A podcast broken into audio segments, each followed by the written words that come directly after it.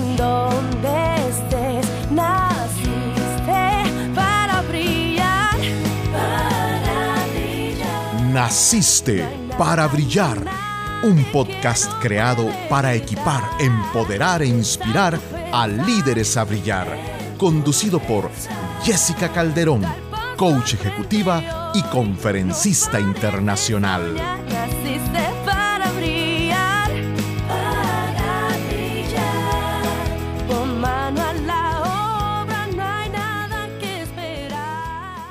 Hola, soy Jessica Calderón y me siento muy contenta de darte la bienvenida a un episodio más de nuestro podcast Naciste para Brillar.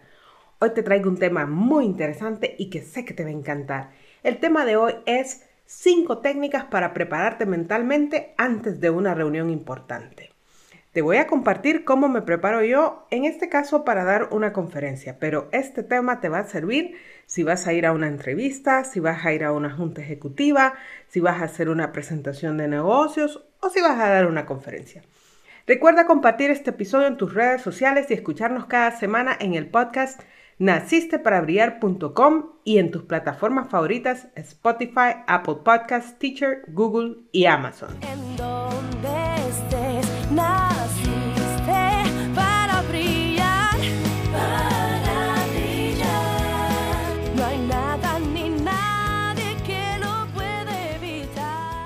Te cuento que esta semana estoy muy emocionada, pues estaré dando dos conferencias bastante grandes. Cuando digo grandes es que son mínimo unas 250 personas, una cosa así.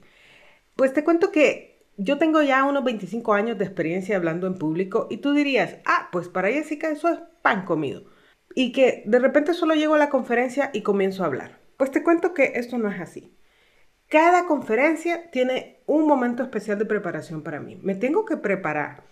No solo tengo que aprenderme la conferencia, tengo que prepararme yo para poderla impartir de forma correcta. Y sabes, me preparo tal y como lo haría para cualquier otro evento importante, ya sea que vaya a hacer una presentación de mi empresa, que vaya a hacer alguna presentación de ventas, o que vaya a hacer un inicio de un nuevo coaching con un ejecutivo, o que voy a iniciar un nuevo programa ejecutivo. Siempre me preparo de la misma forma. Y por eso te quiero compartir un poquito de cómo me preparo mentalmente para este tipo de eventos. Así tú puedes aplicar esto para tus presentaciones ejecutivas o de ventas, para tus entrevistas de trabajo, para las conferencias o cualquier cosa que tengas que hacer como líder que eres. Y te voy a contar algo. ¿Sabías que todo comienza en la mente? La victoria se gana o se pierde en la mente, aún antes de comenzar en la vida real. ¡Wow! Realmente esto es algo que tenemos que comprender. Te voy a contar que yo comencé a hablar en público cuando tenía más o menos unos 16 años, pero generalmente lo hacía en la iglesia. Y te voy a contar algo que muy pocas personas saben o de repente no les cabe en la mente. Y es que yo era una persona bastante tímida cuando era muy joven. Y realmente estoy hablando de timidez, no es que era introvertida, era una persona bastante tímida, pero yo tenía el deseo de hablar en público porque me gustaba. Yo admiraba mucho a los oradores, a los conferencistas. Y fíjate que cuando tenía más o menos unos 16 años, empecé a dar clases en la iglesia. Cuando ya cumplí los 23 años, y sí daba clases en la iglesia y también daba, digamos, charlas en los colegios y cosas así.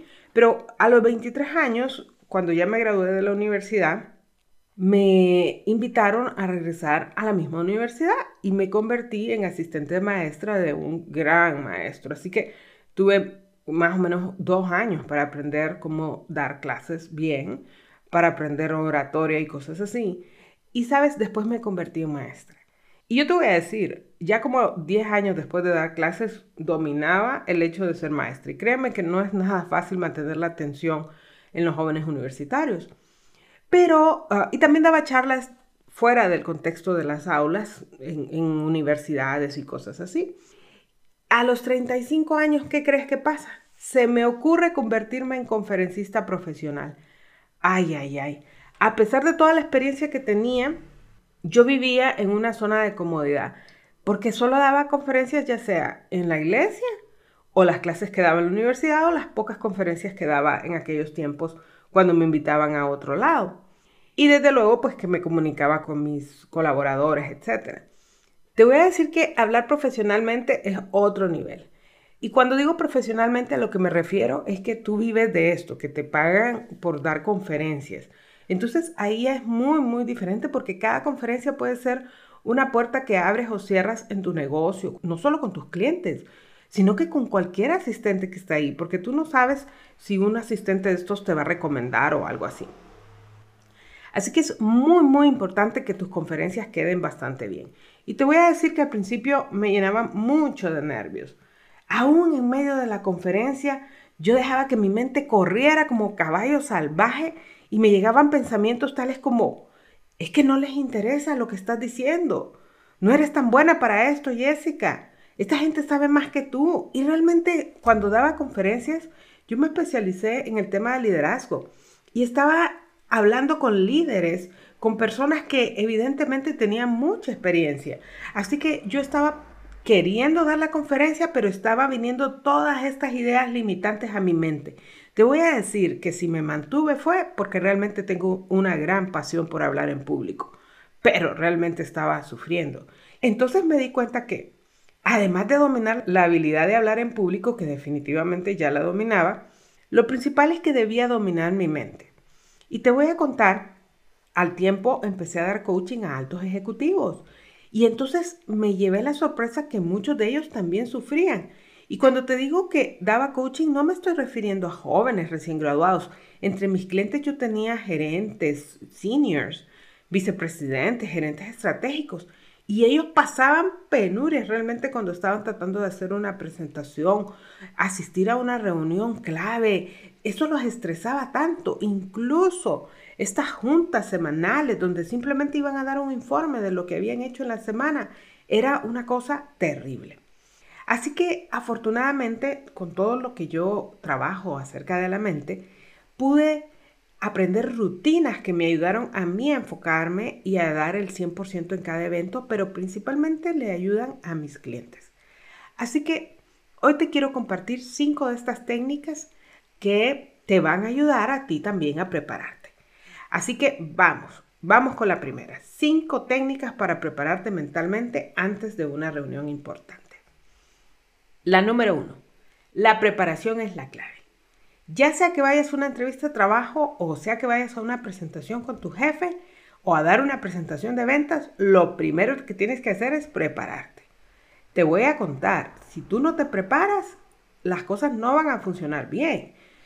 ¿Qué significa esto? Yo recuerdo cuando estaba en la universidad y me preparaba para un examen y yo, pues dentro de mi fe cristiana, yo oraba antes del examen, pero yo recuerdo que yo siempre decía, Señor, por favor, que me recuerde de, lo que estudié. Porque ¿cómo me iba a recordar de lo que no estudié? ¿Te fijas? O sea, eso ya es un milagro y realmente ese milagro no iba a suceder. Pues lo mismo va a pasar si tú vas a una presentación y no te has preparado. No vas a poder tener la información correcta. No importa la presentación que sea, algo pequeño, tienes que prepararte. Puede ser que simplemente vayas a una reunión con tu jefe pero tienes que prepararte, especialmente si eres de estas personas que se ponen ansiosas por este tipo de cosas. Entonces, ¿qué debes hacer? Por ejemplo, primero busca toda la información que necesitas. Recopila toda la información que tú consideres necesario. No es que tienes que tener toda la información, pero sí la que necesitas. Lo segundo, crea una agenda.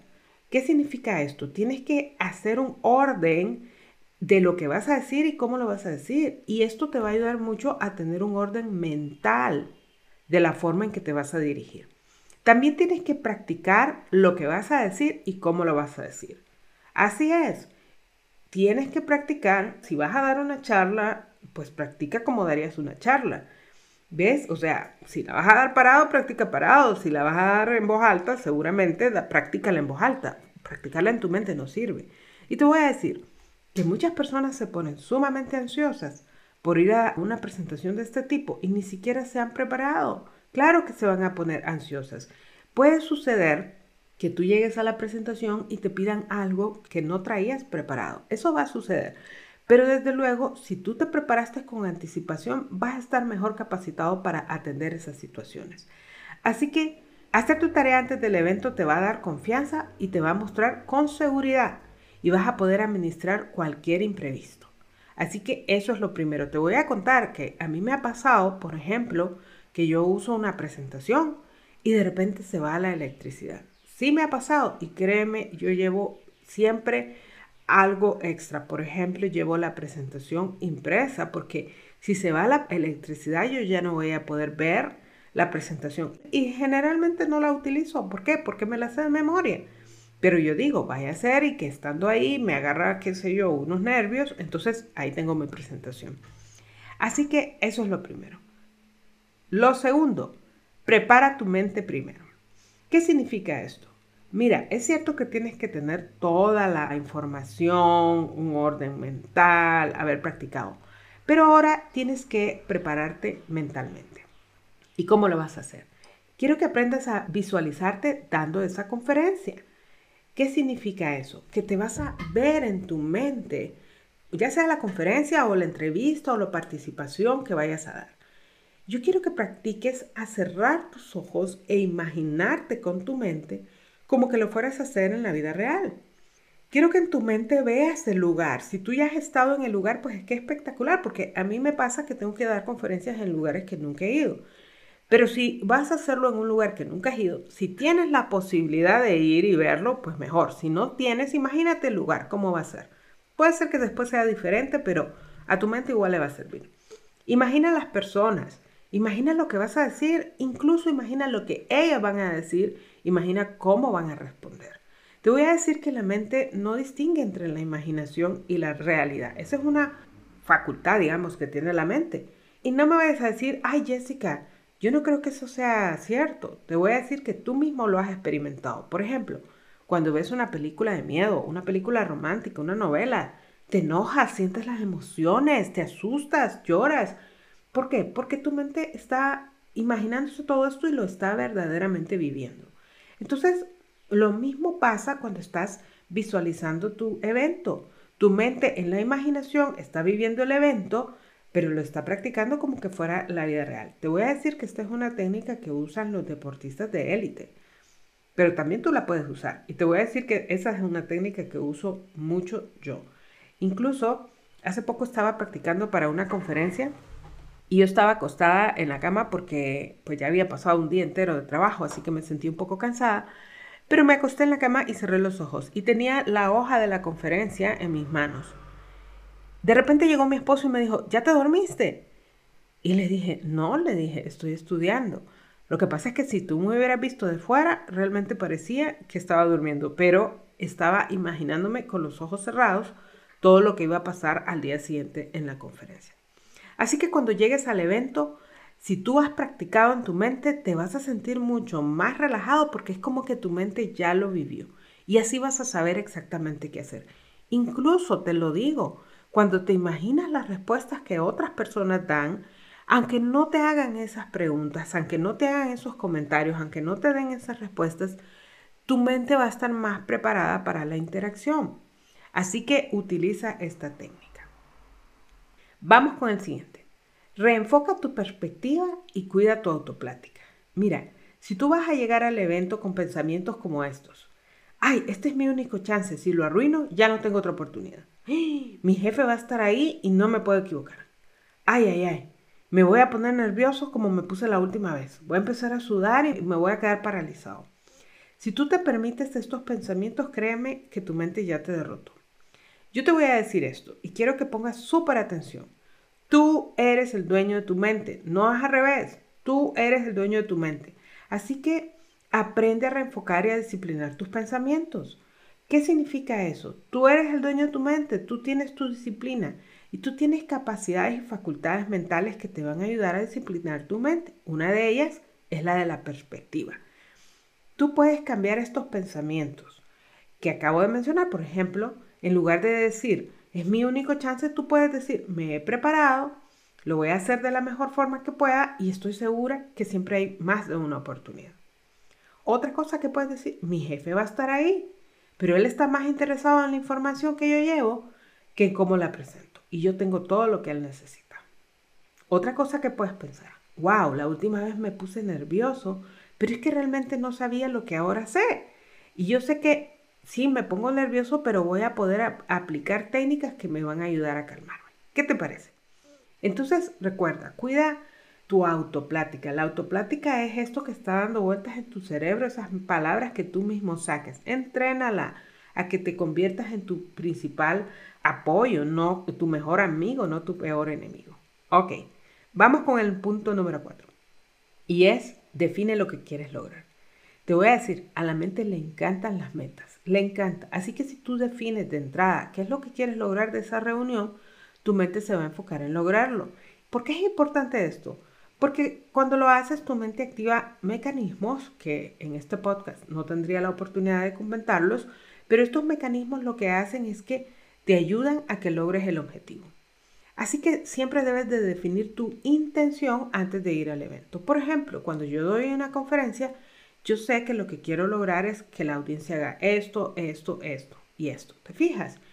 Y si voy a una junta de ventas o lo que sea, entonces lo que quiero lograr es esto, quiero presentarme así. Entonces, define tu intención. Por ejemplo, Tú puedes decir, en esta entrevista mira muy bien, tanto que sé que me van a hacer una excelente oferta. O tú puedes decir, mi audiencia quedará encantada con la presentación que les he preparado. O puedes decir algo como, mi jefe recibirá lo que necesita y podrá ver la forma tan profesional que estamos manejando el área.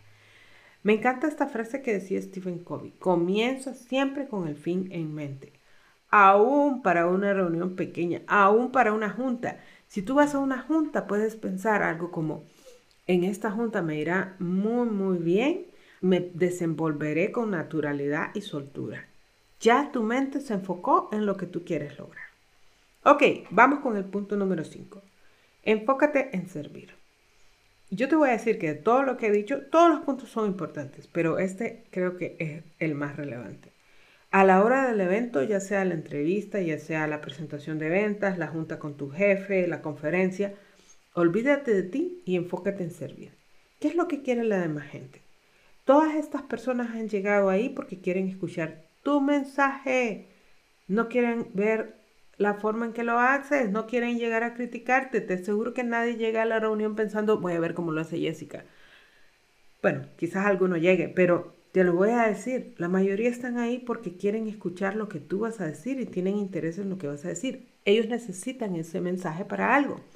Entonces, cuando tú dejas de pensar en ti mismo y te desenfocas de todos los nervios que traes y te enfocas en a quién le vas a ayudar, la palabra clave aquí es a quién le voy a ayudar, entonces te olvidas de ti y tú empiezas a fluir con naturalidad y tus nervios están bajo control.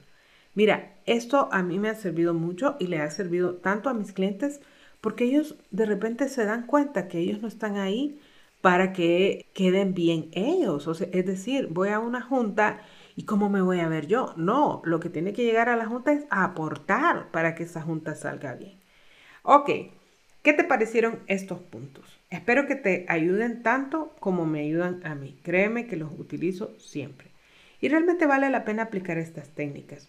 Porque como líder tú tienes una voz y un mensaje. Y cuando aprendes a administrar tus pensamientos para lograr tus metas, tus resultados van a ser sensacionales. Ahora vamos a hablar un poco de auto-coaching. Lo primero es que yo quisiera recomendarte que apliques estas técnicas la próxima vez que tengas un evento. Y cuando digo evento, recuérdate que puede ser una entrevista que tú vas a realizar o que a ti te van a entrevistar. Puede ser una conferencia, puede ser una junta de negocios, puede ser una presentación de ventas, puede ser el inicio de una reunión, lo que sea. A mí me toca salir en entrevistas en la televisión, en la radio, me toca ser entrevistada en podcast, en muchos medios. O me toca dar conferencias y, o entrenamientos. Entonces, esta es la forma que me preparo. Entonces, yo quisiera invitarte a que tomes la decisión de implementar estas técnicas, que lo hagas a la próxima junta. Y luego, el punto número dos, es que tomes nota mental de la diferencia que hicieron estas técnicas. Que compares cómo hacías antes en tus presentaciones y cómo lo haces ahora después de aplicar las técnicas. Si te sirve, pues entonces lo mejor será que las sigas aplicando. En donde